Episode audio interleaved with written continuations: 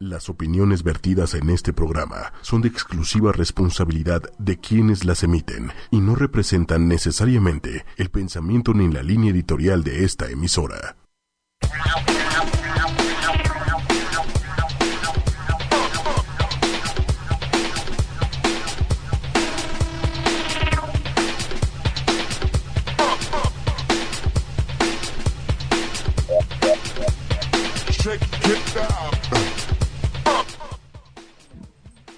Bueno, bueno, hola.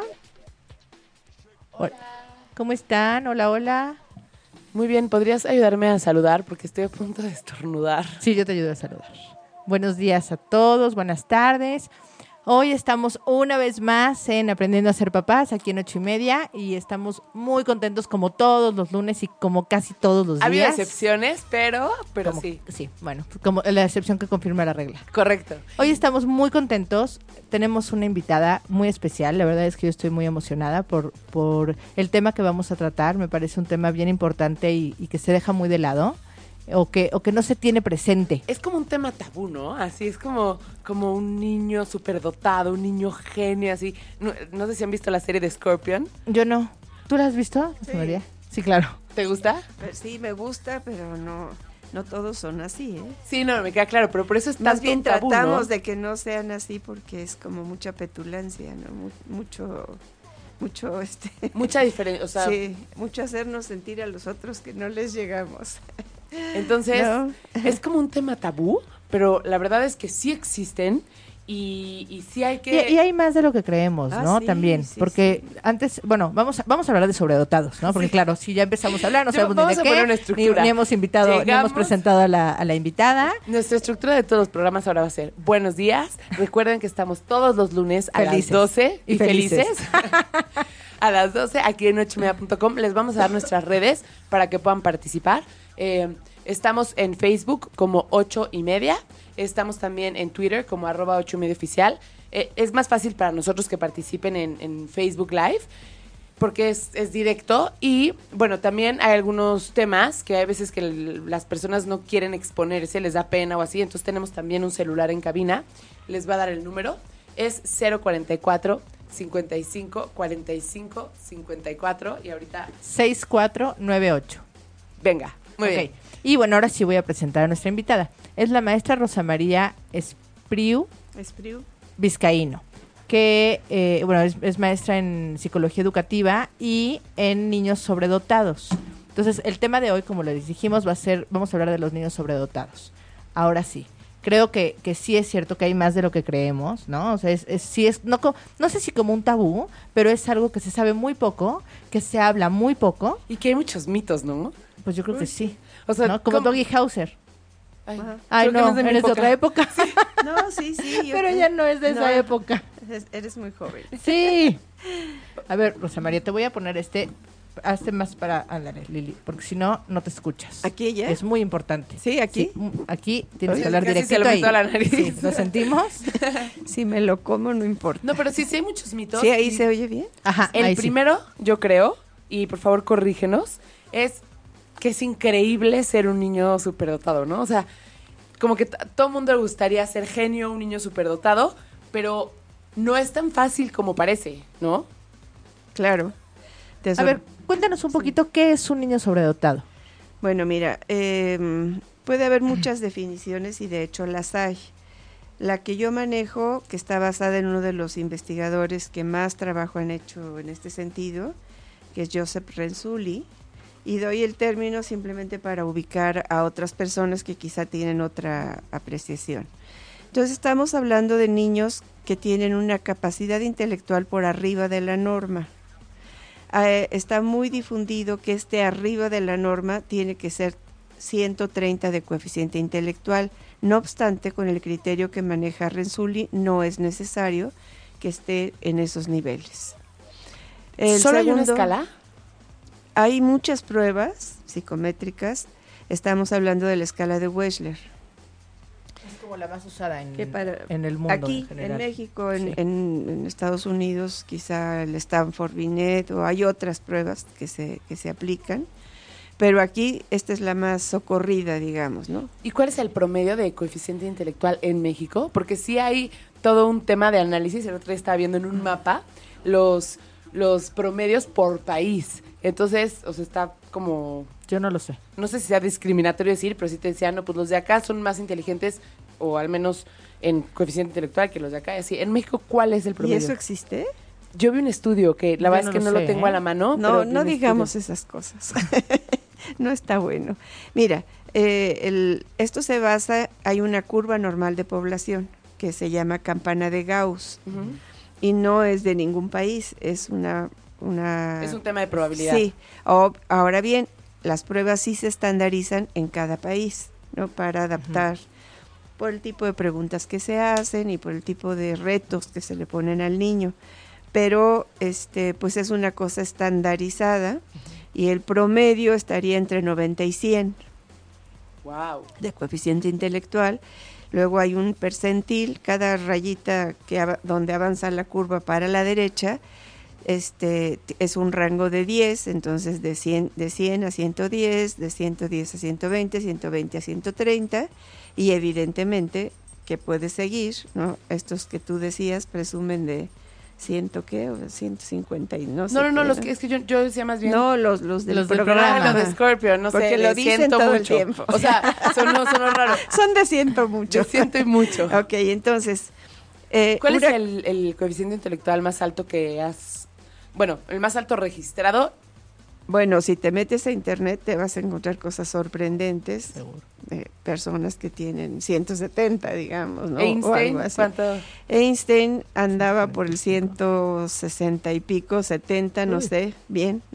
No me acuerdo ahorita, no nunca me ha preocupado tanto. Es que realmente no es lo importante, ¿no? No. O sea, justo estamos como... O sea, eso es como el, como, como lo que se ve en una prueba psicométrica, Claro. pero no es lo importante. de- Aparte me imagino que no ha de servir en lo absoluto tener 180 si no lo enfocas de una manera correcta. Exactamente, entonces, bueno, eh, si tienes un coeficiente alto, pues ya puede ser considerado, un, es una de las características. Es un criterio, digamos. Es un criterio que se junta con la perseverancia en las tareas que les interesan. Mm. Las tareas que les interesan pueden estarse mucho tiempo y pueden ampliar su rango de investigación enormemente y por eso nos sorprenden estos niñitos. Em, por ejemplo, si les gustan los dinosaurios y me han tocado niños de cuatro años, se saben todos los nombres de los dinosaurios que comen, dónde viven, etcétera, etcétera. O si el asunto son coches, igual, porque ellos buscan, preguntan, eh, se me, ya se saben meter a internet, Cuestionan mucho, me imagino. cuestionan muchísimo y entonces adquieren mucha información exactamente en las áreas que, que les interesan y a esto se le llama perseverancia en la tarea. Y eso es un una cosa no tan funcional en la vida real. O sea que enfocan su esfuerzo solo a lo que les interesa. Eh, son selectivos, los niños sobredotados, no obstante, parte del trabajo que hay que hacer es que hay otras cosas en la vida, Claro. porque si no los haríamos así como... Y para hacerlos más tolerantes también, Sí. ¿no? A, a la para- frustración claro, y todo eso. Claro, claro, claro. Obvio que hay que desarrollar esas áreas fuertes, pero este creo que la cultura general a todos nos viene bien, Sí, claro. ¿no?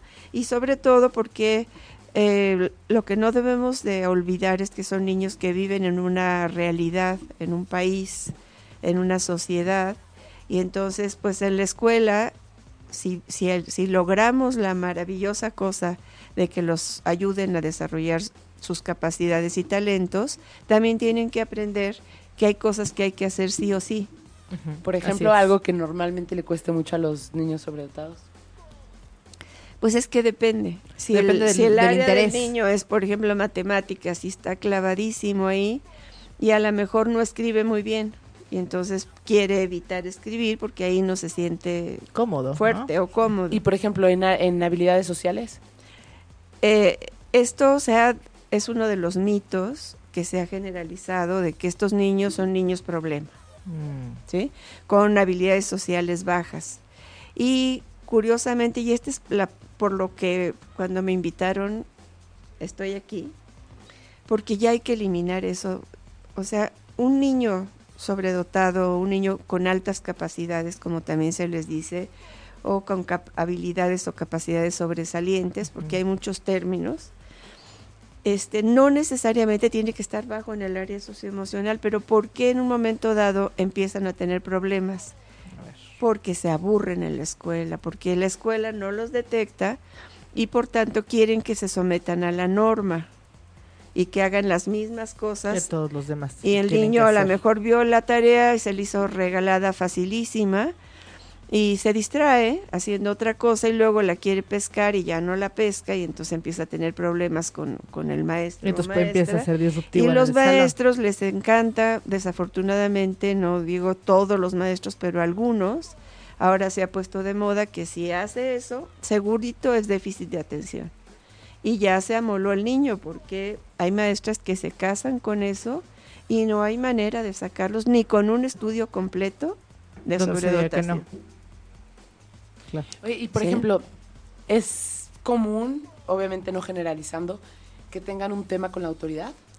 No, es lo mismo, o sea, ¿por qué tienen un tema con la autoridad? Porque no pertenecen, o sea, el maestro no crea esa pertenencia y entonces quiere imponer al niño un, ¿Tiene más que ver con el tema de imposición, como de cuestionar la, la, autoridad? Tiene que ver con el entorno social en el cual el niño se desarrolla.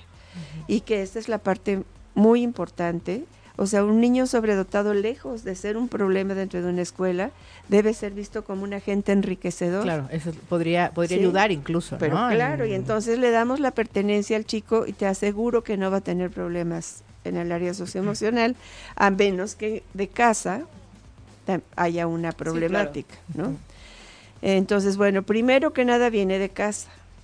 No nos engañemos papás. la educación Lo cambio de escuela, pues sí, lo puedes cambiar de escuela porque te puede haber tocado mala pata, pero revisa tu casa, revisa cómo estás educando a ese niño, revisa si fuiste sensible desde que era un bebé y, y desde que era un bebé atendiste sus diferencias y sus necesidades y cómo lo manejas, ¿no? Y cómo lo manejas. Y de todas maneras, o sea, no sabemos que los papás no nacen aprendiendo y que también si al día de hoy a lo mejor no han hecho, o sea, han ahora sí que revisado la situación en su casa y se dan cuenta que no es como lo lo que, que hubiera está fallando que está fallando no se sientan culpables porque también uno no nace haciéndolo no mejor ocupémonos ah, claro. y me imagino que se puede corregir. Claro. Sí mira yo, yo pienso que no es un, un problema de culpa es un problema de desconocimiento. Así es. Sí entonces, cuando yo no conozco algo, aunque tenga el paraíso enfrente de mí, pues a lo mejor no voy a saber moverme en el paraíso,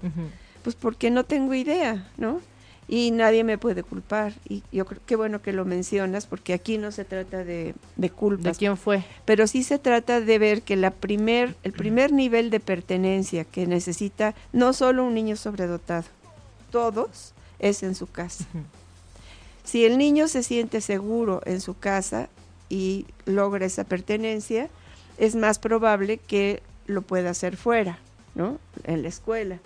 Ahora, en la escuela también tiene que contribuir a atender.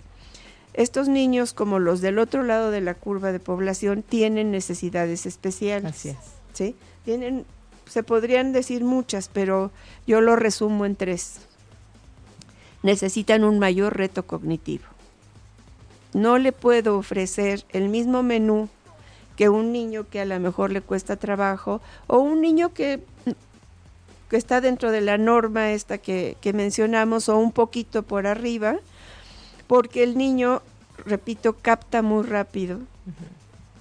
Tiene ya muchos conocimientos, tiene muchas habilidades, entonces requiere un mayor reto. Me imagino que, que les gusta o necesitan, no sé, tener la mente ocupada. Exacto porque si se empiezan a aburrir, se empiezan a generar malos hábitos de trabajo y malos hábitos de comportamiento. Y entonces por eso está tan satanizado esto de que sobredotado igual a, problema. problema. Y eso tenemos que quitarlo ya. de a lo mejor sí pasa, pero justamente porque no se atiende, ¿no? no tenga que ser así. Exactamente, o pudiera ser, perdón, un niño que en un momento dado tiene un problema adicional este, es sobredotado y tiene algún otro tipo de de problema, pero el problema no ¿no? Por ejemplo, pero, no, tiene que ver con sobredotado. Es como si yo este, tengo hipoacusia.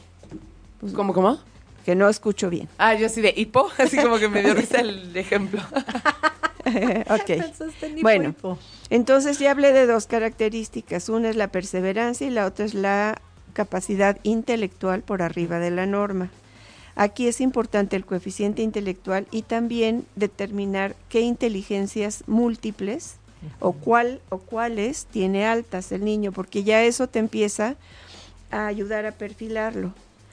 Eh, hay ocho, bueno, hay nueve, pero ocho inteligencias múltiples y entonces el niño puede ser que su área fuerte sea la lógico-matemática o la lingüística o la espacial o la kinestésico corporal, como, como tu niño. Sí. Este, la interpersonal, la intrapersonal, que son las inteligencias del líder. Hay mucho liderazgo en estos niños, pero no todos lo desarrollan.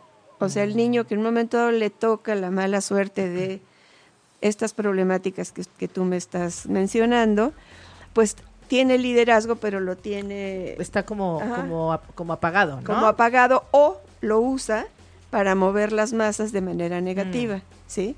Y he tenido niñas que pues, se organizan. Una revolución, ¿no? En, primero de primaria, ¿y dónde está la niña? No, pues quién sabe, pero además se sacó a seis, ¿no? Y ahí andan en el patio haciendo no sé qué. Claro y este pues se vuelve una situación problemática entonces hay que conducir y orientar bien ese liderazgo porque es una cualidad maravillosa claro no entonces le juntas el liderazgo con, con la capacidad intelectual muchos de estos niños la mayoría tienen una memoria excepcional y le empiezas a poner ingredientes positivos al asunto y pues que tendremos personas que pueden ser líderes positivos en un área o en varias áreas porque a veces juntan eh, varias áreas en una en un quehacer, en una en una forma de trabajar. Y la tercera, sí. es mito que que a lo mejor tienen algunas áreas muy fuertes, pero también tienen unas áreas muy bajas. No, no, sí es, no es mito, no es mito.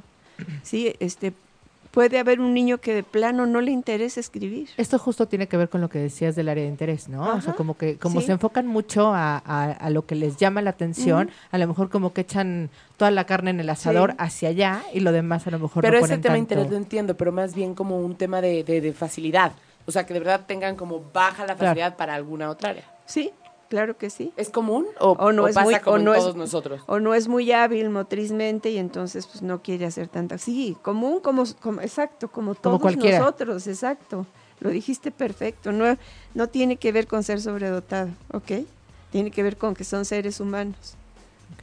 Con fortalezas y debilidades como, todos. Y aquí este, este punto va a ser muy importante ahorita que, que pasemos al segundo tema, que es qué hacer ¿no? Cómo atenderlos. Pero quiero acabar con la definición. Entonces, el tercer componente es la creatividad. La creatividad eh, se refiere a este, la facilidad para detectar problemas y resolverlos, para dar a las cosas un uso diferente de aquel para el cual fueron creados, para inventar, para experimentar, y también la usan para meterse en problemas. ¿Por qué no? estoy viendo justo una serie que se llama Vis a Vis y la que es mala tiene una creatividad que dices, ¿cómo se le ocurrió ese plan maldito? Ya sabes, o sea, que le sale muy bien, pero qué bárbara. Entonces, otro factor que hay que orientar, ¿sí? Usa tu creatividad, usa tu liderazgo, usa tus áreas de fortaleza o de que son las de interés y de también de habilidad y sé tú mismo, porque si yo te digo, ah, sí, sí, qué padre, tienes muchas cualidades, pero mira, ¿qué crees? Tienes que marchar al son que tocan todos los demás. Pues ya lo arruiné. A lo mejor lo hace, pero va a ir en contra de su naturaleza. Y, a lo mejor y no le va a salir tan bien, ¿no? Justamente por lo mismo. Sí, además no, estás, potenciando sus habilidades. ¿no? Exacto, mira, este es uno de los perfiles de comportamiento muy interesantes. Yo le, le llamo, y no lo inventé yo, el buen rendidor escolar o el buen rendidor académico. Entonces, si tú les preguntas a los maestros si tienen un sobredotado, ese es el que señala, porque es el que saca 10, cumple con la tarea, siempre está dispuesto a ayudar al maestro y es una maravilla, ¿no? Pero ¿qué sucede? Que con tal de agradar al adulto para buscar la pertenencia, la aceptación. entonces inhibe sus necesidades o sus Naturales, las naturales. que le pide su... en- y entonces yo les pregunto a los papás cuando trabajo, porque tengo, tengo un modelo de trabajo con la disciplina con los papás, y les pregunto qué es lo que quieren para sus hijos. Dicen un montón de cosas bien lindas y todos sistemáticamente dicen quiero que sea feliz. Y yo pregunto, un niño que está todo el tiempo bloqueando su lo que lo que quis- contenido. con- Ajá. como contenido. Todo el tiempo se está controlando, Ajá. digámoslo así, para Sí. poder eh, entrar. Ajá. Entonces, este niño, pues dudo mucho que vaya a ser feliz en la extensión de la palabra, ¿no? Igual a lo mejor es feliz de ser felices a otros y pudiera ser lindo, pero ¿dónde queda todo lo ¿no? demás? la no? autorrealización, o sea, Exacto. ¿Dónde queda todo lo demás? Este, o sea, son, se, se complica, digamos, el, el perfil. Entonces no está tan padre. No, yo no digo que hay que que se saquen cero, no. Pero, Pero es no, es, raro. no es el valor máximo, ¿no? Exacto, Es- eso es lo que hay que, lo que, hay que aprender a, mediar. como ¿no? que el valor máximo. O sea, Sí, no la es lo más importante que mi hijo saque dieces, ¿no? Lo más importante es que mi hijo esté aprendiendo, o sea, sí, sí vemos que va avanzando, ¿no? Porque tampoco es que queremos a alguien que no, o sea, que vaya a la escuela y que no sepa absolutamente nada de entrada por él. Imagínate también qué aburrimiento o qué está pasando con él o, o con el tiempo que tiene ahí, va ocho horas al día, ¿no? Algo tiene que adquirir de la escuela, pero, pero no necesariamente el 10, el 9 o el 8, sino ver, ver que está respondiendo a lo que está aprendiendo y que le está pasando bien.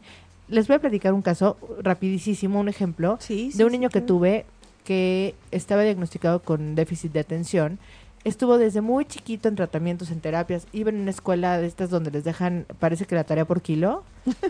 Es, de verdad era impresionante, impresionante. Y tenía, primero primaria, era Ay, no, qué dos o tres horas en la tarde para hacer la tarea. Ay, no, ¿no? Impresionante. Agotado, el pobre chiquito, o sea, ya.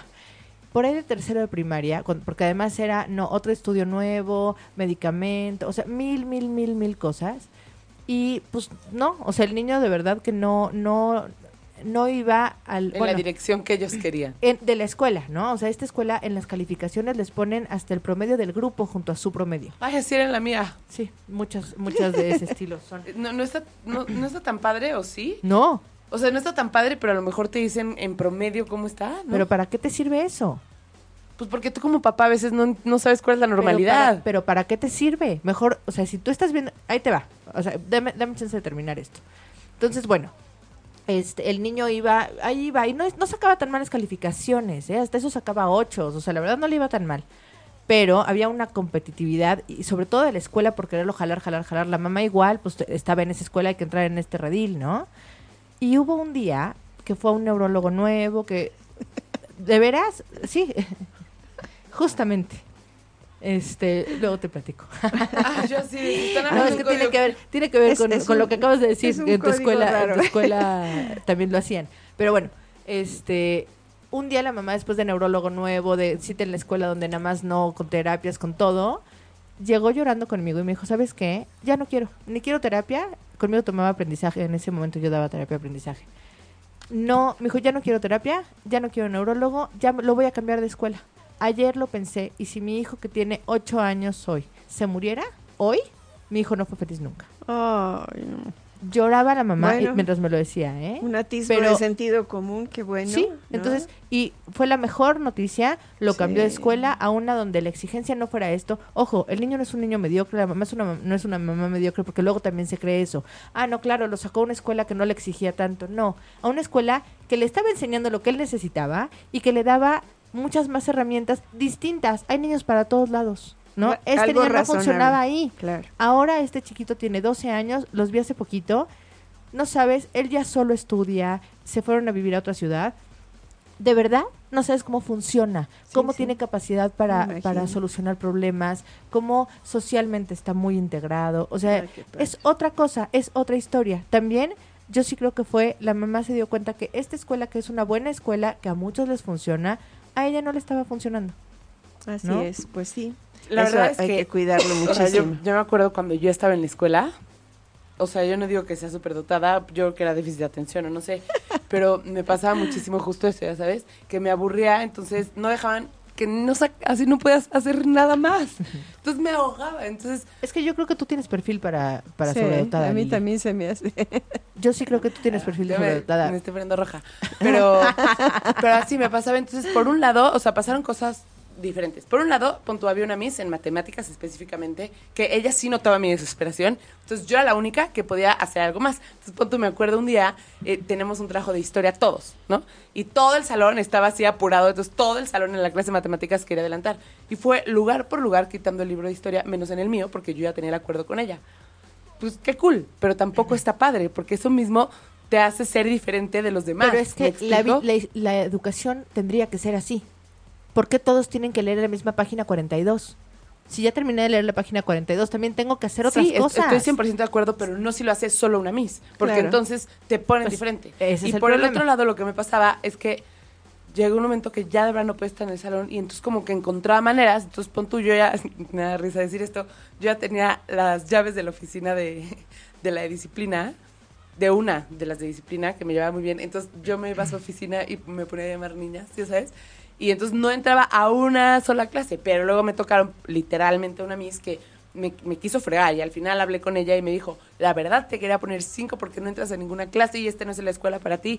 Entonces, Pero, ¿pero qué la verdad tienes es- tú? Pero se vuelve muy, se vuelve problemático, ya ¿sabes? Claro. Yo fui niña ejemplo de- en la escuela hasta prepa, punto. Y, en- y prepa ya. Pero ¿cómo te iban calificaciones? no, sí, muy ¿Cómo? bien. O sea, salí con fíjate, mención en la no entrabas, no entrabas a una clase y te iba perfecto en todas las... Somos bien platicadoras, Rosa María. Nos tienes que No, arrebatar la no. palabra porque si no, no nos paras. Bueno, no sé, a mí me, me- estoy encantada porque, como te decía antes de que iniciáramos, pues esos son los mejores ejemplos para los papás. Sí. O sea, que se den cuenta que esto les, les puede pasar a sus hijos y que entonces no, no es que sea un niño de terapia X, Y, Z, sino que es un niño que no se está entendiendo bien como tú, Pero- ¿no? pero- y hay ajá. una maestra genial que te dice, ok, tú ya terminaste, puedes leer algo que te interesa, gracias, ¿no? Claro. ¿Saben qué hacía? Una vez se rompió el espejo del baño.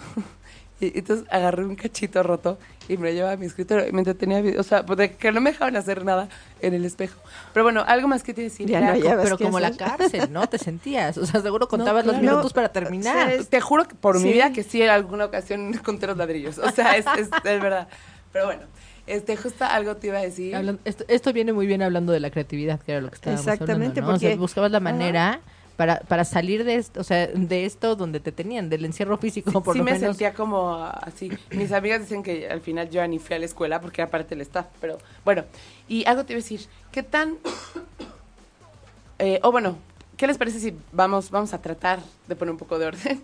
¿Por qué no vamos primero este, diciendo cómo los papás pueden identificar a sus hijos? ¿Qué alertitas, qué focos se pueden prender para saber que pues, hay que igual ir hacer una revisioncita para ver si los pueden ayudar a ser más felices? Claro, aquí es donde tu ejemplo va a venir muy bien. Pero bueno, yo, yo este, me aprovecho y digo, este, uno se da cuenta des- casi desde bebés que hay diferencias con otros niños. Si uno tiene un referente de otro chico, de otro hijo, pues es más fácil todavía, o de otros niños, ahora que se acostumbra tanto llevar a los bebés a no sé qué, ya no sé qué, ahí uno se da cuenta. Entonces son niños que razonan.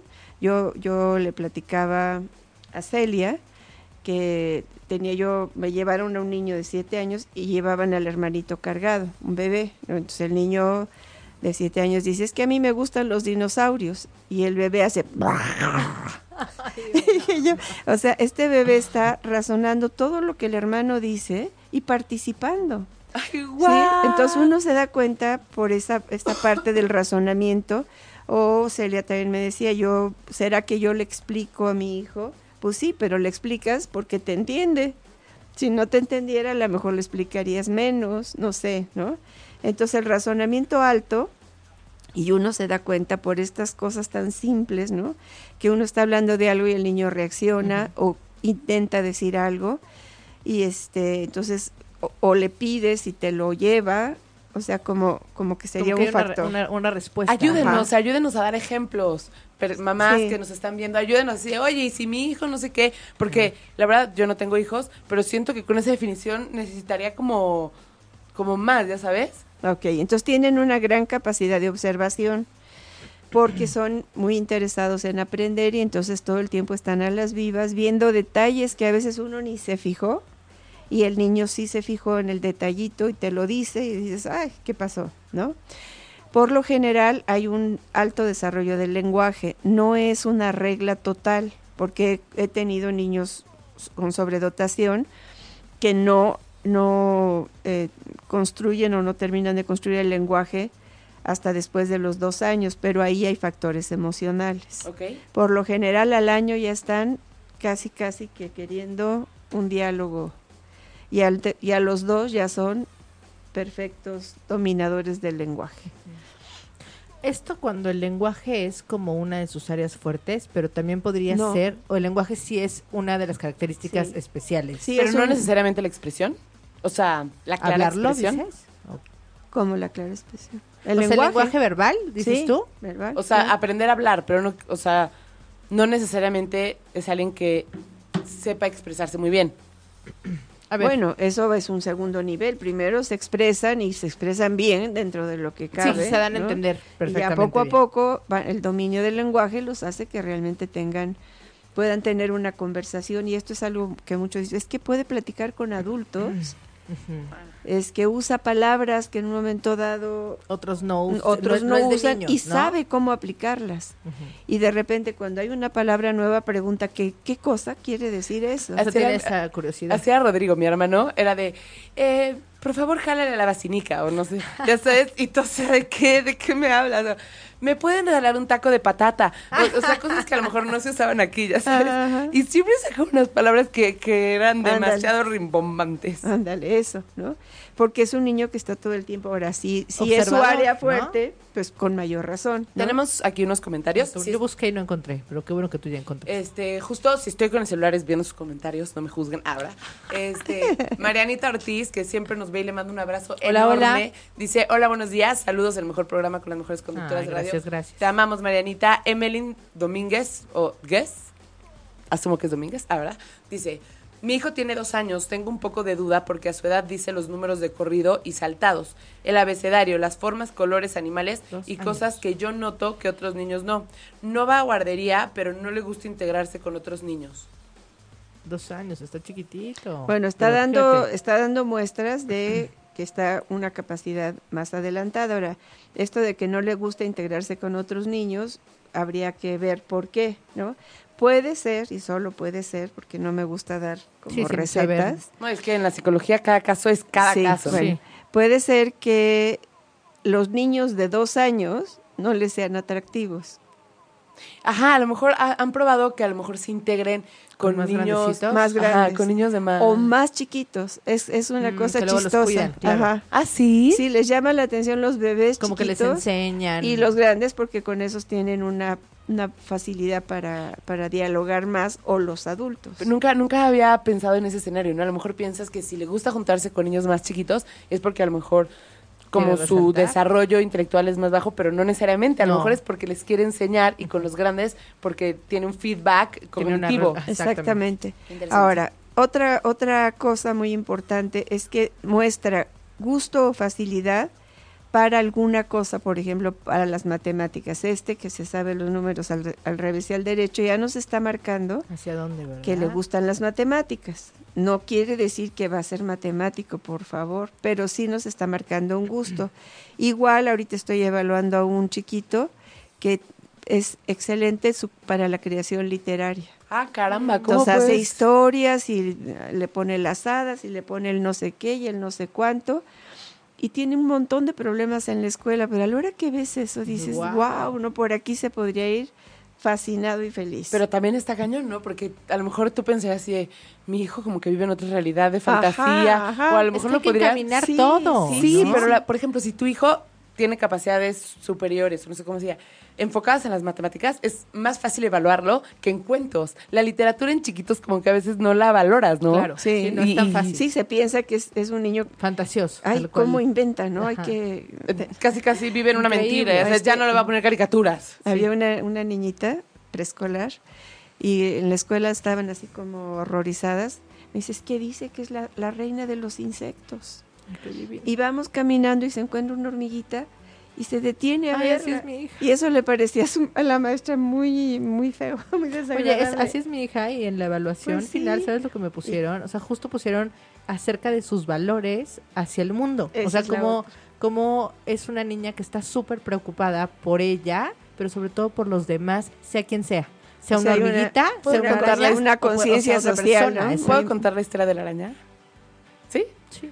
Pues, estaba yo ahí, creo que sí Sí, estaba ahí, ¿verdad? Es que el otro día dije, estaba yo, me la contó Seri y me la imaginé No, también. estabas tú ahí. Sí estaba. Eh, fu- Fueron unas, es maravillosa esta historia, fueron unas una, amiguita Una amiguita. a su casa y de repente, pues no, pues jueguen niñas, se fueron al jardín a jugar y de repente llega su hija, pero de verdad yo dije, algo grave. O sea, neta, ya sabes, el teléfono preparado para marcar en emergencia, ya sabes. Y un llanto, y la amiguita estaba atrás, o sea, se notaba que quería estar atrás, como de verdad con la cola entre las Ay, patas, sí, asustada, o sea, una angustia que yo decía, de verdad, Dios mío, que ya hablen, ya sabes. Entonces, Celia, ¿qué pasó, Ana?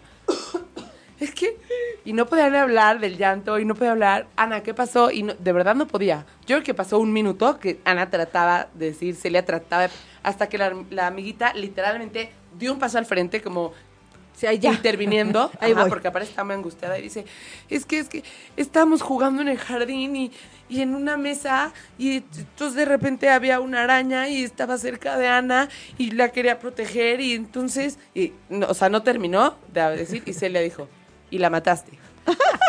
sí, y entonces empezó a llorar la amiga de la angustia, ¿no? Entonces Celia, pues lo primero que, o sea, se volteó y le dijo a la amiga, mi amor, no te preocupes, gracias por proteger a Ana, ya sabes.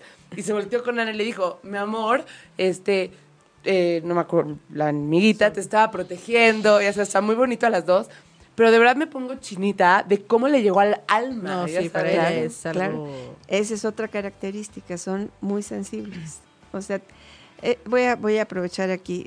Ahorita mejor que me dejan termino. hablar. No, no, mejor termino, mejor termino, si no luego se me va la onda. Bueno, también puede ser que el área fuerte sea la, mot- la motriz y sean niños de muchísimo movimiento y mucha habilidad para los deportes. Y también puede ser sobredotado, esa sería su área de perseverancia y de habilidad, ¿sí? Y también puede ser el arte y por supuesto la música, ¿sí? Es raro que solo tengan un área, pero sí me los he encontrado, que es la tecnología y allá van y no hay no quieren voltear para ningún otro lado. Pero por Mm. lo general encontramos dos o tres perfiles interesantes. Podrían ser esta- estas, estos niños que la gente dice así como nació con mucha estrella, no necesariamente por ser charming, pero porque todo le es fácil, o sea, tiene También facilidad los hay, para todo. Pues esos son a los que más trabajo les cuesta definir por dónde irse. Qué Por eso porque aparte ahorita- todo te gusta. Pero eso, es- ese es un mensaje bien importante. Es una etapa de exploración. Ujú. Déjenlos explorar. No los metan a la actividad que está de moda. No voy a Hay decir cuál es. Sí, sí, sí. Si, él- si esta personita quiere música, pues a la música. Y ahora quiere también robótica, pues a la robótica. Digo, en la medida de las posibilidades, porque los pobres Sí, papás se vuelven locos. Hay muchas, muchas opciones que no cuestan, ¿no? No, pero y aquí yo sí voy a Pero hablar el chiste como- es explorar, que los dejen explorar, explorar, desde bebés hasta que ya en un momento dado empiezan a Pueden perfilar más. por dónde. Y como que eso pasa, ha de pasar mucho en los papás, ¿no? O sea, yo creo que inconscientemente, sin que ellos quieran, como que tratan de, de que ellos logren lo que, o sea, suena como... Ajá, de que O sea, pero a lo mejor ellos siempre quisieron hacer música y si ven que su hijo un día canta una canción, yo creo que quiere música, ¿ya Sí, sabes? sí, o sí, sea, como sí, que sí, sí, hay que de verdad ser bien Observadores. objetivos y observadores para poder entender. Tenemos otro comentario. Eh, tenemos a Sheila, que te mandamos un grande saludo. Saludos, saludos. Eh, mi hijo se daba cuenta, cuenta, ¿eh? Cuenta cuando algo se me olvidaba. Ejemplo, el cargador de mi celular. Tenía tres o cuatro años. ¡Wow! Me, Órale, mami, ponte las pilas, se te está olvidando, ¿no? Así. Sí, mami, andas enamorado. Eh, me sorprendió desde entonces su responsabilidad de las cosas. Y bueno, también en su lenguaje era muy sociable y siempre hablaba muy respetuoso. En la escuela me lo mandaron al INR, Instituto Nacional de Rehabilitación, porque es que ay, ya sé que injusto. Bueno, yo no sé si está bien o mal, pero me da injusticia. A mí también me da mucha injusticia. Ah, muy bien. Eh, En la escuela me lo mandaron al INR, Instituto Nacional de Rehabilitación, porque se distrae mucho en clase y porque no le gusta terminar sus trabajos. Pero en casa sí termina y es hacendoso, respetuoso, empático. ¿Qué ya, edad no, que- tiene? ya no sé qué hacer. Tiene ocho años, abajo dice. Y luego dice, ya no sé qué hacer y pone una pregunta. Asumo que por favor le ayudemos, ya sabes, como díganme. Ok, ahorita yo creo que es el segundo tema que vamos a tratar, pero déjame terminar una cosita. Este mismo niñito de la creación literaria resulta ser que le gusta hacer perfumes con flores. Es un fanático de la naturaleza. Ay, qué padre. Y dice, yo tengo muy buena mano para las plantas, entonces planta, ¿Cuántos años tiene? tiene siete años. Ay, wow. vive en, en la, en provincia, no vive aquí. Entonces, él quiere estudiar química para poder hacer perfumes, pero además te dice, pero ya he hecho perfumes. Claro, yo ahí voy a voy a ¿Sí? voy a ma- voy a profesionalizarme, pero yo ya lo hago. Exacto, ¿no?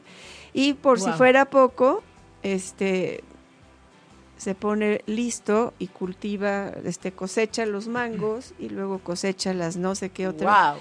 este la carambola y pone su puesto y vende y también es empresario. Wow. y tiene siete añitos y no tiene ni idea la cantidad de problemas que tiene en la escuela. Es Sí. un horror.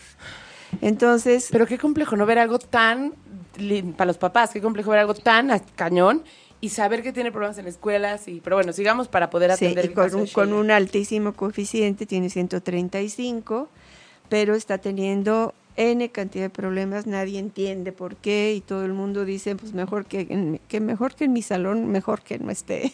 Es que, es Sí que eso puede. implica obviamente un reto muy grande para, la- para las misas. Y porque Entonces- me imagino que rompen mucho con la con la rutina, lo con que la pasa es que no- continuidad del curso, ¿no? A lo mejor, a mí me pasaba mucho que me decían, Lili, tus preguntas, porfa, al final. No me dejaban hacer preguntas. y menos contestarlas, porque No, así, al porque final. estarías todo el tiempo. Sí, Fadio, o sea. Sí, ya vayan al cuerpo. Ok, pues ya estamos identificando aquí una niña Sí, yo, sobredotada. también a- creo que sí. arriba a ¿eh? mi derecha. y entonces, ¿qué sigue? Sí, no sé, contigo sería idóneo, pero ¿qué sigue con los niños? Hay que hacer un estudio, un estudio completo. No nos interesa si nada más tiene un coeficiente intelectual muy alto. Sí nos interesa, pero no es lo más importante, ya lo estamos ahorita viendo.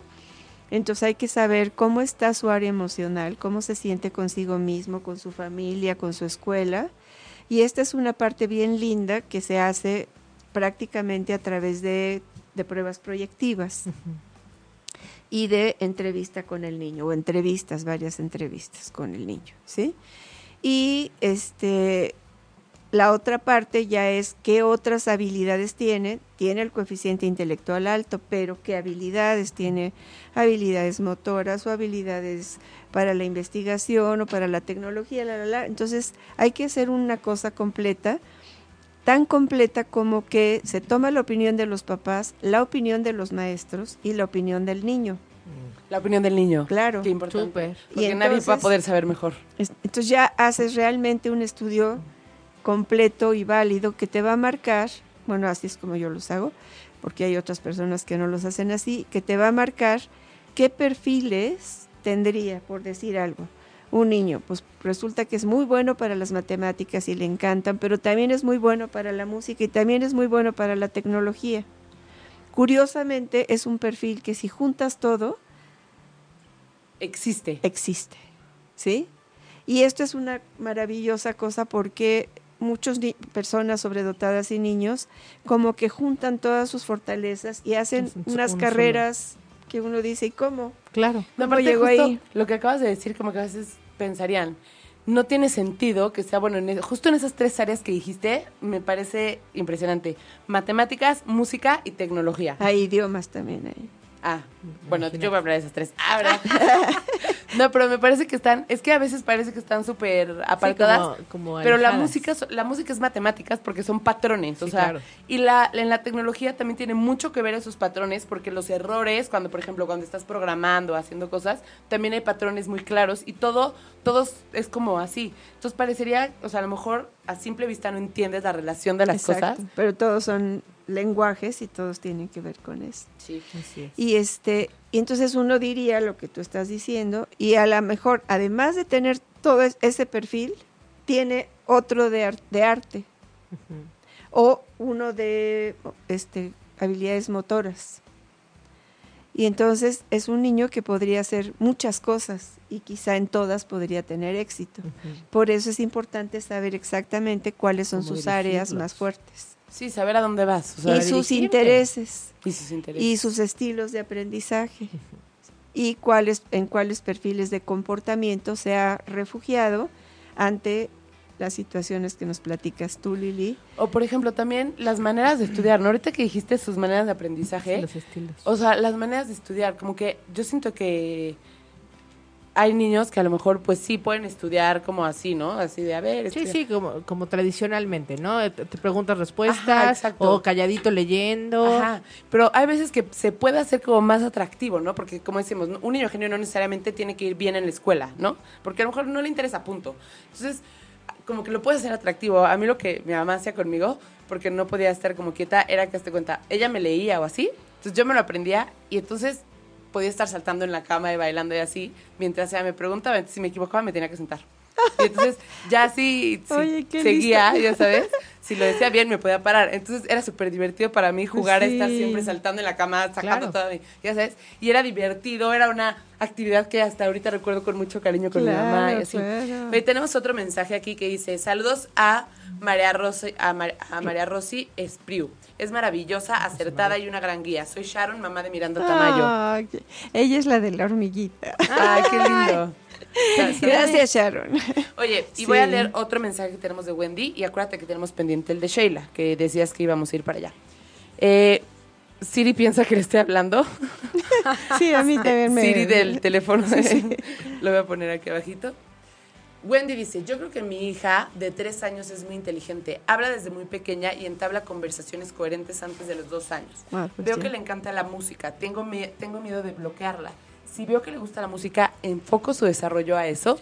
Justo yo quiero decir algo ahí. A ver. Porque eh, una de las razones, digo, obviamente yo, yo invité a Rosa María porque sé que es muy buena, sé que es especialista en este tema y justo me llegó la invitación para participar en un taller que, que está formando, porque tú trabajas mucho con papás Ajá. para el manejo de papá. O sea, cómo tú como papá vas a poder trabajar con tu hijo y encaminarlo a todo esto, ¿no? O sea, detectas cómo, cómo das tratamiento, cómo trabajas y no solamente lo dejas en manos de especialistas y de la escuela.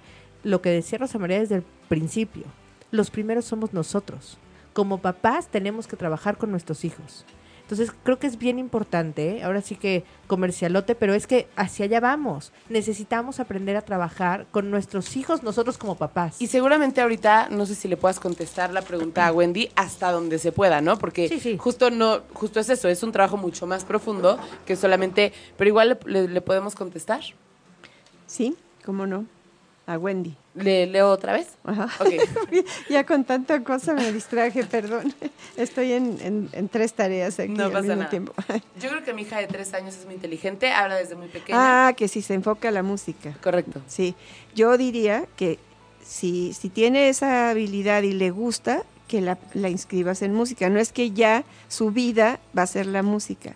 A lo mejor sí, a lo mejor no. O sea, Y lo que le puede estás dic- música y después puede ser algo más, ¿no? Si O en sea, un momento dado ese interés se agota, claro que sí, pero no está peleado. O sea, puede hacer música y pintar o Exacto. otras cosas que le gusten O sea, lo, también. lo que le está diciendo a la mamá es que, en efecto, como que si ves que le gusta la música, como que le ayudes a explorar ese ámbito, pero que tampoco te cierres a saber que es como su, su camino, Sí. porque probablemente haya otros intereses que o no ha expresado de una manera que tú puedas detectar o no se han detectado, Claro, ¿no? claro. Pero ese es un área fuerte que está ahorita mostrando y claro que sí hay que atenderla.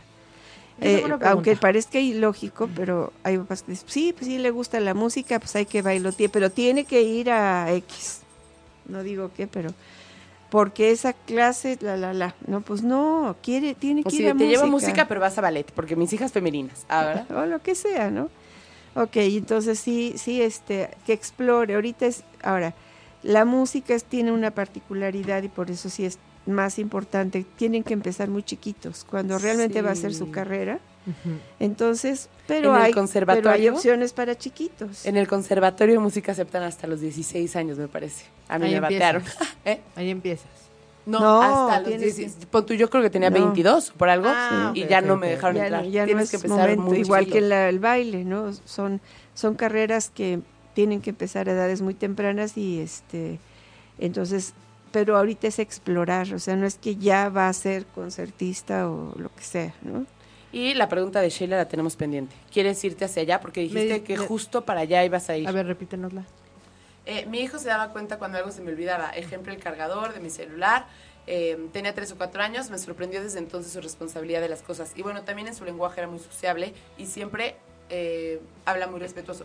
En la escuela me lo mandaron al INR, al Ah, instituto. sí, ya, ya, ya, ya sé cuál era el punto. Bueno, aprovecho para decirlo, ¿no?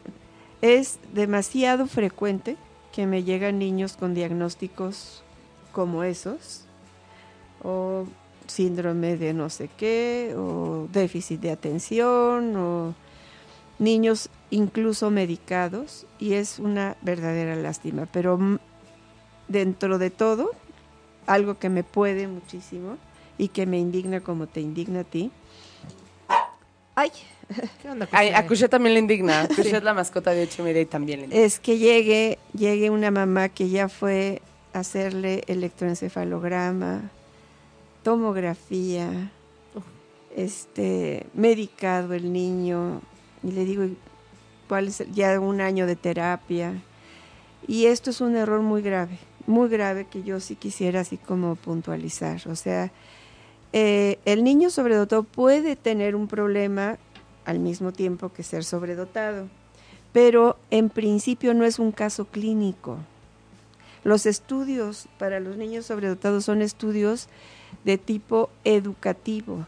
De- No es un Pertenecen trastorno. no es Ser- un ser- trastorno. Ser sobredotado exacto. no es un trastorno. Exacto. O sea, en el DSM no viene ahí como los síntomas. No es un, pero por supuesto que no, o sea, ya con la definición en dónde sería un trastorno.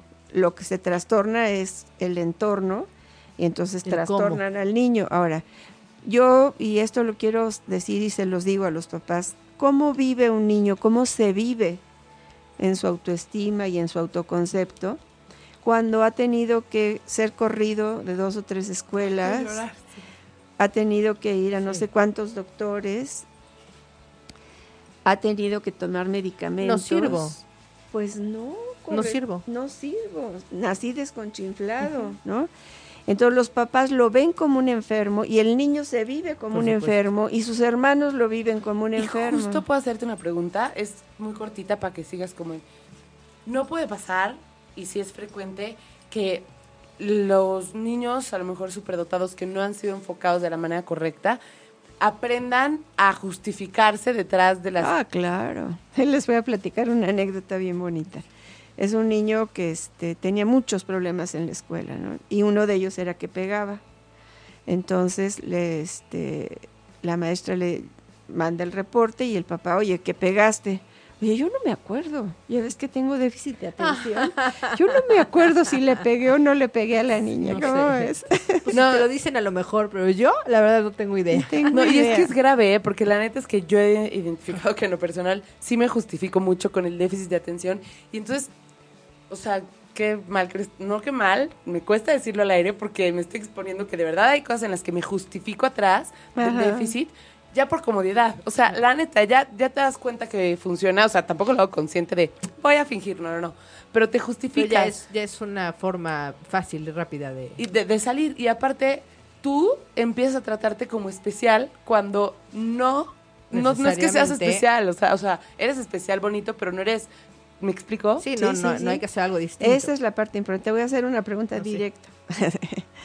este, con relación a esto, ¿no? Dices que te justificas porque ya te la creíste, ¿no?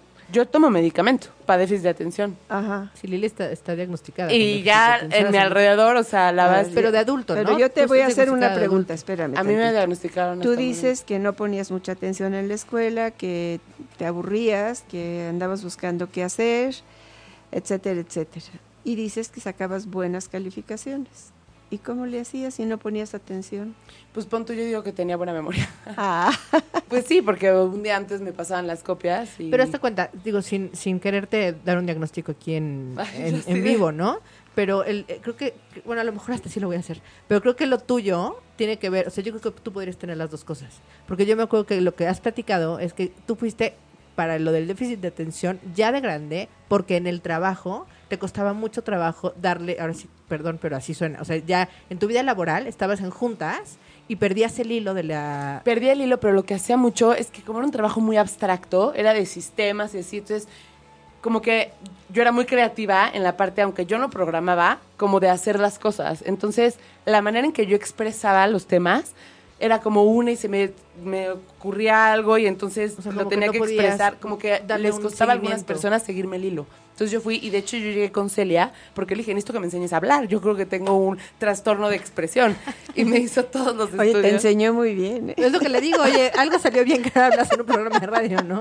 No, no, no, pues no, Sí, sigo siendo sí lo logró, ¿eh? No, pero sí, ya, ya tienes, oye, tienes mejor Bueno, curso. yo, yo lo que les recomiendo a los papás es que antes de, de meterse a, a estas cuestiones, que yo sé que las escuelas a veces presionan, y, también y también quiero decir que nos falta todavía mucho conocimiento. No es que no haya conocimiento, es que en nuestro país estamos un poco atrasados, pero esa es la mala noticia, un mucho atrasados. La buena es que ya está empezando a moverse el tema que ya está empezando a haber grupos de papás de niños sobredotados Sí. que se reúnen e invitan este especialistas. Ya está empezando a haber muchas Incluso cosas. Mensa, ¿no? Que se me hace súper irónico que la Asociación de Niños Superdotados, por sus siglas, se le llame Mensa. Pero Mensa tiene años de años de años, Pero pero, hasta México, ahora ¿no? no, sí, claro que sí. ¿Ah, sí? Sí, pero ah, pero yo creo que antes no atendían mucho niños Mm. y ahora ya un poco más y qué bueno, pero no es la única, o sea, ya incluso ya hay eh, por ahí dos opciones de escuelas especializadas. Puedes decirlas, o sea, está bien si es una opción. No, pues es, es, es del dominio público, hay una en Aguascalientes y se- está por abrirse otra en ¿Cómo se llama? En Jalisco, no no sé el No nombre. ¿Y son especializadas para su Sí, sobredotados? eh, y no quisiera meterme a ese tema porque creo que no es lo que nos... Sí, nos vamos a se llevar. supone que son especializadas para sobredotados, con programas para sobredotados, pero ahí podríamos decir muchas cosas a favor y muchas otras Sí, justo. cosas. ¿no? ¿Qué tan bueno es estar solo con sobredotados y no convivir Por con eso un- te digo que es otro tema. Sí. No, Ok. te vamos a tener que volver a invitar. Sí. Sí. a mí me encantaría hacer un programa como de la diferencia o de las similitudes entre el déficit de atención y los sobredotados. ¿Va, va muy ligado o se confunden puede los confundir. Mira, lo que pasa es que hay como características, o le podríamos llamar síntomas parecidos. Mm. ¿sí? Si un niño sobredotado es selectivo y en lo que le interesa puede poner mucha atención y en la Mm. otra no quiere poner atención, cuando la maestra está abordando lo que no le interesa, el niño hace lo que tú, ¿no? Voltea y se va a ver a otro lado, ¿no? O lo que está poniendo es muy fácil y se va a otro lado. Y entonces la maestra dice, este niño no No atiende está poniendo atención. no está poniendo atención. No obstante, yo los recibo y entonces en, en mi consultorio y estoy platicando con los papás, los niños están jugando con algo y están interviniendo en la conversación y siguen con su juego. Y entonces yo digo, a ver, espérame tantito, ¿por, por- por- por- por qué te metiste en la conversación? Es que mi mamá dijo no sé qué y no sé qué. Digo, ok, ya, primer punto, ¿no? O me acaba de llegar uno con diagnóstico, primero era de autista, Wow. qué- y ahora es de Asperger, que es un primo hermano del, del autista. Pero el niño llega, me saluda, me dice su nombre, me pregunta cómo me llamo yo, y es un niño completamente... funcional. ¿Qué características le vieron para decir que esas? No lo sé, pero puede ser que existan y eso no lo determina. Ese es el punto. Eh, yo Es que es como, es un niño regular, que es sobre, o sea, que sus características cognitivas son superiores al promedio, pero como es un niño regular, también puede tener algún trastorno Claro. como cualquier otra persona, y- ¿no? per- pero no tan con tanta frecuencia. Claro, O sea, no todos. Exacto, entonces esto de, de ya homologar y decir, y déficit de atención y, y por, porque así me llamo yo, Ujú. ¿no? Es- el tratamiento es diferente, ¿no? O sea, tiene que ver No. con... A ver, cuéntame. ¿Por qué no hacemos No. esto? ¿Por qué no le invitamos para, no la próxima soma- semana, porque ya tenemos agendado, me parece, pero para pronto. Y, y hablamos ya del tratamiento, porque ya se nos acabó el tiempo y tenemos algunas preguntas que me gustaría que pudiera contestar María Rosa. Claro, Rosa María. Rosa María. Este, ahí les va. Bueno, la de Sheila entonces, ¿la contestamos? Sí, yo creo que sí. Es déjala que explore la música y si ves No, que... no, no, la de Sheila es la Ah, que la le que mandaron al Instituto Nacional de Rehabilitación. Ah, pues este... Pero ¿cuál era la pregunta en especial? ya no me Perdóname. aparece. Sí, no, pero ya sí me queda clarísimo, ¿no? ¿Qué hace? Pues, ay Dios, este, no lo ha llevado, supongo, ¿no? ¿Por qué no me llamas? Hacemos una cita. Digo, no, no quiero ser petulante de decir, de descalificar a quien la mandó ahí, decir, yo todo lo sé. Pero sí valdría la pena echar una exploradita antes de empezar un proceso que es un proceso mm, pesado y complicado. No, y que lo que decías, ¿no? En lo que repercute en el niño. Ajá, El porque son estudios y una serie de cosas que si no es necesario, porque alguien de alguna manera lo vio con unos lentes diferentes, pues para no meterse en ese, en ese, en ese rollo, ¿no? Yo creo que es muy desgastante para los papás, quienes lo, ya lo han vivido, saben de qué hablo. Hay algunos que corren con suerte y todo va miel sobre hojuelas, pero hay otros que de verdad pasan un via crucis antes de llegar a la opción ad- adecuada para su hijo. Entonces, yo con mucho gusto, si me llamas, te, este, te doy una cita. ¿Podemos Lo dar tu teléfono? Claro, por favor, sí. ¿Te lo sabes tú? Porque yo no lo tengo aquí. Ahorita lo, lo podemos apuntar en el Facebook Live si quieren. Ah, buenísimo. Sí, lo, apuntamos para que no lo Sí. tengan que agarrar. Este, con mucho gusto y bueno, si es eh, conducente, pues se hará eso y si no, pues creo que te vas a evitar muchos dolores de cabeza. ¿no? Muy bien. Yo creo que es bien intencionado quien te manda ahí, Sí, seguro. pero que a lo mejor la, la- la- la perspectiva con la que están viendo al niño no es la, Y es que está cañón tener experiencia en todo, ¿no?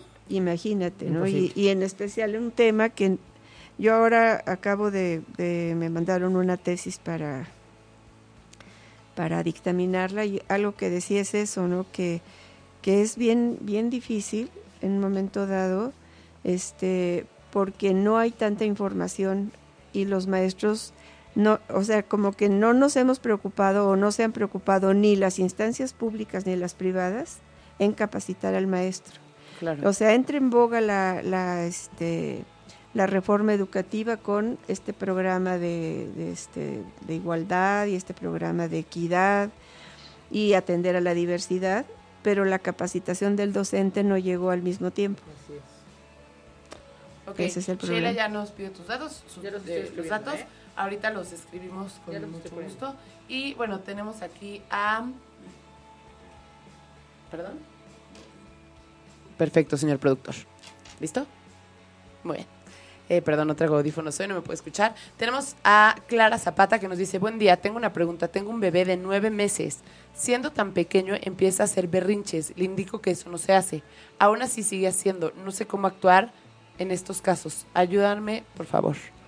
Este, con muchísimo gusto te ayudaría. Igual necesitaríamos tener una cita. Yo tengo desarrollado un modelo, voy a dar el nombre del libro. Es eh, Estrategias para mejorar las relaciones entre padres e hijos. Y es un libro de puras estrategias, no es un libro de recetas. Es un modelo que desarrollé no para los niños sobredotados nada más, sino para los niños en general. Y es un trabajo con los padres de familia. Claro Entonces creo que te vendría bien y hay otros otros libros porque no es como normal que un niño de tan chiquito haga berrinches. ¿no? Nosotros tuvimos un programa de berrinches, Celia. Sí. No sé si puedas eh, también... ah, Tengo, ¿sabes qué? Lo- o sea, lo que lo que vemos con los berrinches en especial es que es la manera en que los niños se acostumbran a pedir las cosas porque saben que así las obtienen, ¿no? Exacto. Entonces, está muy chiquito, sí también creo que está muy Sí, chiquito para es- hacer No, pero sí, eso que tú dices es la, la pero algo debe haber estado pasando. O sea, tal vez, no, no tenemos toda la información completa, pero a lo mejor el niño se dio cuenta que si hacía algo así, él obtenía, ¿no? Ajá. Entonces lo estamos reforzando. Sí, tal sí. vez si tú, a lo mejor él quería, híjole, voy a inventar, ¿eh? Un juguete. Quería el juguete y tú se lo quitaste, y cuando él empezaba a llorar o a aventarse al piso, tú inmediatamente se lo regresabas, Claro. él ya entendió que esa es la clave para obtener lo que él necesitaba. Exacto. Tenemos el podcast y de hecho hay varias técnicas, ¿no? Una se llama fuera de foco, pero yo sí quisiera levantar la mano y decir, a ver, necesariamente tienen que ser berrinches por una conducta eh, condicionada y reforzada, o también puede ser, o sea, tiene nueve meses. Sí, sí, no, también es frustración. Los niños también por frustración lo hacen. o Sí sea, puede pronto- estársela pasando mal. Claro, ayer, ayer nos tocó, yo tengo uno de un, año, un año tres meses, tiene mi chiquito, y fuimos a un restaurante donde había unos juegos, además ideales como para él, ¿no? O sea, así, unas resbaladillas padrísimos, pero estaba lloviendo. Entonces no había manera de que pudiera estar. Y los teníamos así. O sea, de aquí era como estarme No. comiendo un helado y decirle no te voy a dar. No lo de- o sea, claro, lo dejé bajarse, se mojó cuatro veces, cuatro ya la quinta ya no traía más ropa, entonces ni modo. Y entonces lloró todo el tiempo. Estuvo de verdad pasándola muy mal. Porque además veía a la hermana que es más grande, entonces ella sí podía como, como escaparse de la lluvia y pues él no podía, ¿no? Entonces pues lo teníamos aquí. Eh, Hay, hay factores, pero eso no era un berrinche.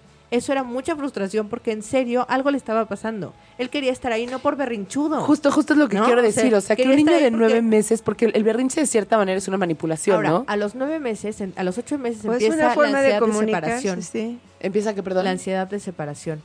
Que es cuando los niños se, o sea, cuando se empiezan a dar, antes, muy bebés, los cargan quien sea y a ellos les da lo mismo, ¿no? No saben quién es quién. Digo, reconocen a mamá por, por su olor, por, o sea, saben que es mamá, pero no importa quién los cargue mientras que sus necesidades básicas estén satisfechas. Ya más grandes, empiezan a ver que algo no está, o sea, esta persona yo no la conozco. Sí. O mi mamá se fue. ¿Qué va a pasar con mi mamá? ¿No? Acuérdate, esta parte de me escondo y desaparece el mundo, mi mamá se va y a lo mejor ya no regresa. Lo que quiere decir Celia, que me, me encanta, es de dónde viene el juego de ¿y dónde está Lili? Aquí está. Cuando hacen eso, eso viene de que ellos creen a cierta edad que cuando cierran los ojos y se tapan, el mundo desaparece. Exacto. Pero sí, habría a lo mejor que, que entender un poco más por qué se hacen los berrinches, ¿no? Yo- o, yo- o yo eso son creo. Sí, por eso, berrinches. por eso también es importante lo que está diciendo Rosa María, ¿no? O sea, no, no podemos darle una receta de cocina porque no sabemos exactamente qué está pasando. Si está muy chiquito. Si fuera un poquito más grande y nos dice, no, es que hace berrinche cada que vamos al súper y no le compro algo, entonces está muy claro. Fuera de foco, o sea, inmediatamente quitas la atención, no le das lo que quiere cuando hace el berrinche y entonces de verdad que la, la conducta va a bajar. Pero si no, no sabemos qué es lo que está sucediendo alrededor, no podemos como... A lo mejor tiene una dar- necesidad que Exacto. necesita cubrir. ¿no? Exacto, y es su manera de comunicarse. Sí, o a lo mejor es el factor que tú estás mencionando de que hay un cambio en, en- de Ajá, en de- el- yo en se, lo- el yo se lo daba de ahora ya no. Y- ah, Sí. claro, también la parte de... Sí, es, esto es típico, o sea, los niños se dejan cargar hasta cierta edad por cualquier persona, pero a los ocho o nueve meses ya voltean y si no es familiar, ya, ya se espantan. y entonces uno piensa que a lo mejor ese llanto puede ser un berrinche, porque ¿por qué no se quiere ir con la abuelita que acaba de llegar de Europa y que no la conocía? Pues porque no la conoce, no sé. ¿no? Sí, yo creo que hay que, Pero habrá hay que que dar ver. un hay poquito muchos más. factores, sí, sí, sí. Ok, tenemos aquí otra pregunta que, que es de Klaus. Un saludo, Klaus. Mi hija tiene dos años. Va a guardería y le han avanzado mucho de nivel. Sabe contar hasta 20. Las formas, colores en inglés. Ella trabaja rápido las actividades y la dejan ir a grupos más avanzados a visitar y trabajar o cuneros y les ayuda a las maestras con los bebés porque se aburre si se queda con su grupo. Quisiera saber si para ella lo ideal sería llevarla a un kinder Montessori o qué tipo de escuela debo de buscar para ella. Buena pregunta. este, Buena pregunta y buen manejo de la guardería, ¿no? Sí, cañón, también, también me impactó. Eso des- definitivamente, pero tiene dos años todavía, yo creo que le aguanta ahí otro. Sí, sí, sí. Este, Está en un buen lugar. sí, está en un buen lugar y esto yo siempre recomendaba Montessori, pero tengo que reconocer que hay de Montessori a Montessori. Sí. Totalmente. Un, Sí. mal, un mal llevado es peor que cualquier escuela. Exacto. Entonces, no me atrevería a decir sí Montessori o sí una escuela activa o sí. Yo creo que, y esto sí es una, una recomendación, hay que ir antes de inscribir y decir, tengo un niño con estas características. En la guardería hacen esto y esto con él. ¿Usted está dispuesto a atender sus necesidades especiales? Si la respuesta es no, bueno, pero es que tenemos más niños y hay que atenderlos, gracias no por es. su participación y no y se van a otro lado. Aun cuando a veces dicen sí, claro, sí es puede ser sobredotado, qué interesante. Hay que ver si realmente van a estar dispuestos. Eso que dijiste se llama adaptación curricular. ¿Qué cosa? Lo que dijiste de la guardería, lo, Lo que están haciendo lo que de- nos sí, a su manera, ¿sí? Entonces, pero están adaptándole el entorno para que este niño Vaya a su niño, paso, aunque sea más rápido. Así sí, es. que, que, que no se aburra, que, que encuentre este estímulos, que encuentre atractivo el lugar y en un momento dado está siendo ya un agente enriquecedor ayudando. ¿no? Entonces, sí, es un buen espacio en el que lo tienes, no sé cuál guardería será. Y para cambiarlo de escuela habría que cuidar, si no las mismas condiciones, porque no se va a poder, sí, en un momento dado, que haya posibilidad de que le adapten el currículum o la, para que tenga un mayor reto cognitivo y quizá también un, un mayor reto social. Y, pero entonces, por ejemplo, la respuesta respecto a Montessori sería, si es un buen Montessori, Sí. sí. El problema es saber cómo. Oye, yo tengo un buen Montessori que puedo recomendar. Es que Recomiéndalo. no está, está por, por acá. Se llama Sintli Montessori y de verdad es una escuela impresionante. De O todas maneras, tenemos... Vino, vino la directora Sí, a, de hecho. a platicar con nosotros y ahí sí, yo avalo porque lo veo que es una escuela bien llevada, que saben trabajar con los niños, que lo saben manejar perfecto y a cada uno le dan el espacio que De necesita. todas maneras, en, en el podcast que tenemos de Montessori, seguramente vendrá cómo Ahí saber está. si es un buen Montessori, ¿no? Sí, Ah, qué bueno. sí, sí. Muy sí. bien. Ok, bueno. nos vamos con la que sigue que dice, Waleska López. Mi hija desde bebé mostró ser muy inteligente, habló muy rápido, a los tres años ya leía correctamente, wow, y sus notas siempre altas. La memoria increíble, pero siempre tuvo problemas porque no la aceptaban por ser sobresaliente. Hoy tiene 16 años y enfermó. ¿Cómo puedo hacer para que recupere su capacidad de aprendizaje? No me queda claro Yo tampoco sé lo de qué enfermó. O sea, si enfermó de algo aparte o tiene que ver con el tema del aprendizaje. Bueno. Que esa era otra pregunta que te iba a hacer. O sea, como que. Pero ya la dejaremos para el próximo programa porque me van a, A ver, matar. aquí, aquí me interesaría mucho decir algo. Venga. Los niños sobredotados por naturaleza son asincrónicos. Tienen, tienen asincronías, diversas asincronías. O sea, La primera es que tienen una edad mental más alta que la edad cronológica. ok. Entonces, esa diferencia hace que como que están en disintonía con muchas cosas y muchos niños, ¿sí? Y entonces parte del trabajo de los maestros y de los papás es enseñarlos a que eso no es un, no debe ser un problema, sino cómo realmente ser ellos mismos, pero también hacer un proceso de adaptación para poder estar bien en la escuela, ¿no?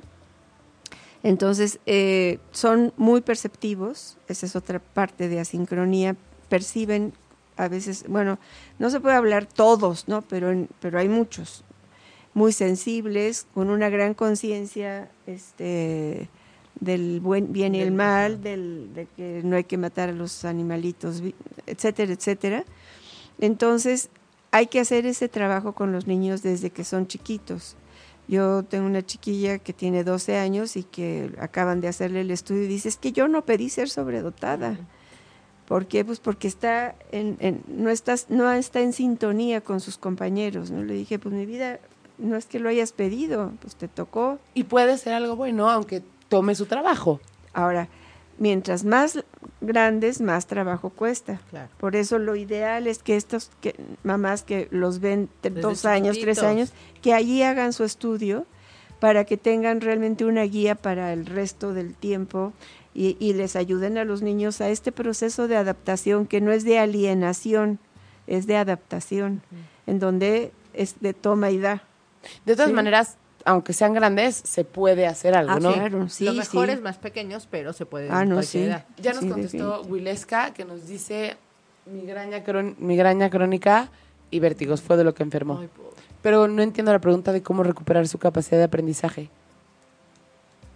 La guardería, dice Klaus, que la guardería es My Little Steps en Naucalpan. Muchas gracias. Pues le queda cerquita a la escuela que le estoy diciendo. ah, está muy bien. ¿Qué pasó, Manuel Méndez? Tenemos pues, que terminar o sea, ya. sol- solo que llevamos 15 minutos más de lo que nos tocaba, ¿no? Oh, ya de ahí fuera sí, nada. Nos vemos el próximo lunes, por favor, a las pase. 12. Este, ya saben, si quieren algún tema, pídanoslo. También nos preguntan que cómo saber si una escuela Montessori es la Es mejor. buena. Vean el podcast de los Montessori y el próximo lunes a las 12 vamos a seguir. Hoy tenemos de invitada a Rosa María. Ella es especialista en temas de superdotados, pero Celia también es psicóloga y es excelente, es Ay, buenísima, gracias. no lo digo de corazón. Entonces, también pueden seguir tratando y preguntando lo que Y estamos en contacto. O sea, cualquier cosa, ya están los datos también de Rosa María en, en, en el Facebook Live. Este, los vamos a poner en el podcast también. Y pues, Y pues es todo, La, ¿no? la vamos a volver a invitar porque esto no puede terminar así. Esto no puede terminar. Pues muy bien, no sé si quieras decir ah, algo. Encantada, pues eh, un placer de verdad, me encanta y me encanta saber que, que esta, lo, lo que hablamos aquí llega a, a las mamás y a los papás y Sí. que esto va a ir en beneficio de los niños, que es realmente mi meta en la vida, ¿no?